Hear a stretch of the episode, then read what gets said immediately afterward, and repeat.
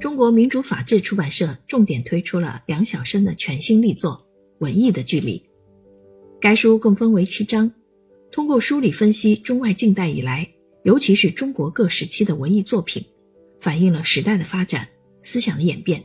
拉近了今天与昨天、中国与外国的距离。在该书中，作者以作家、思想者、学者等多维视角。谈论和分析了中国现当代不同历史时期的文艺状况和社会生态，直面社会现实，反思文化传统，剖析国民性格，倡导公平正义，坚守人文主义立场，思想直指人心。可以说，这部作品凝聚了梁晓声老师多年来思想的精华。梁晓声认为，当下人们似乎越来越追求视听感官的满足，而疏远了与深刻的文艺作品之间的距离。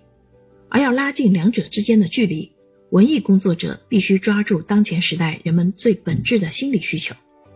人们在欣赏文艺作品的过程中，也不能仅仅看到他们的娱乐性，更要看到其艺术性和思想性。梁晓声一直被称作中国文坛常青树，从《雪城》《年轮》《今夜有暴风雪》等一系列知心小说，到中国社会各阶层分析《郁闷的中国人》《真历史在民间》。等关注社会民生热点的杂文，再到二零一九年获得第十届茅盾文学奖的现实题材长篇小说《人世间》，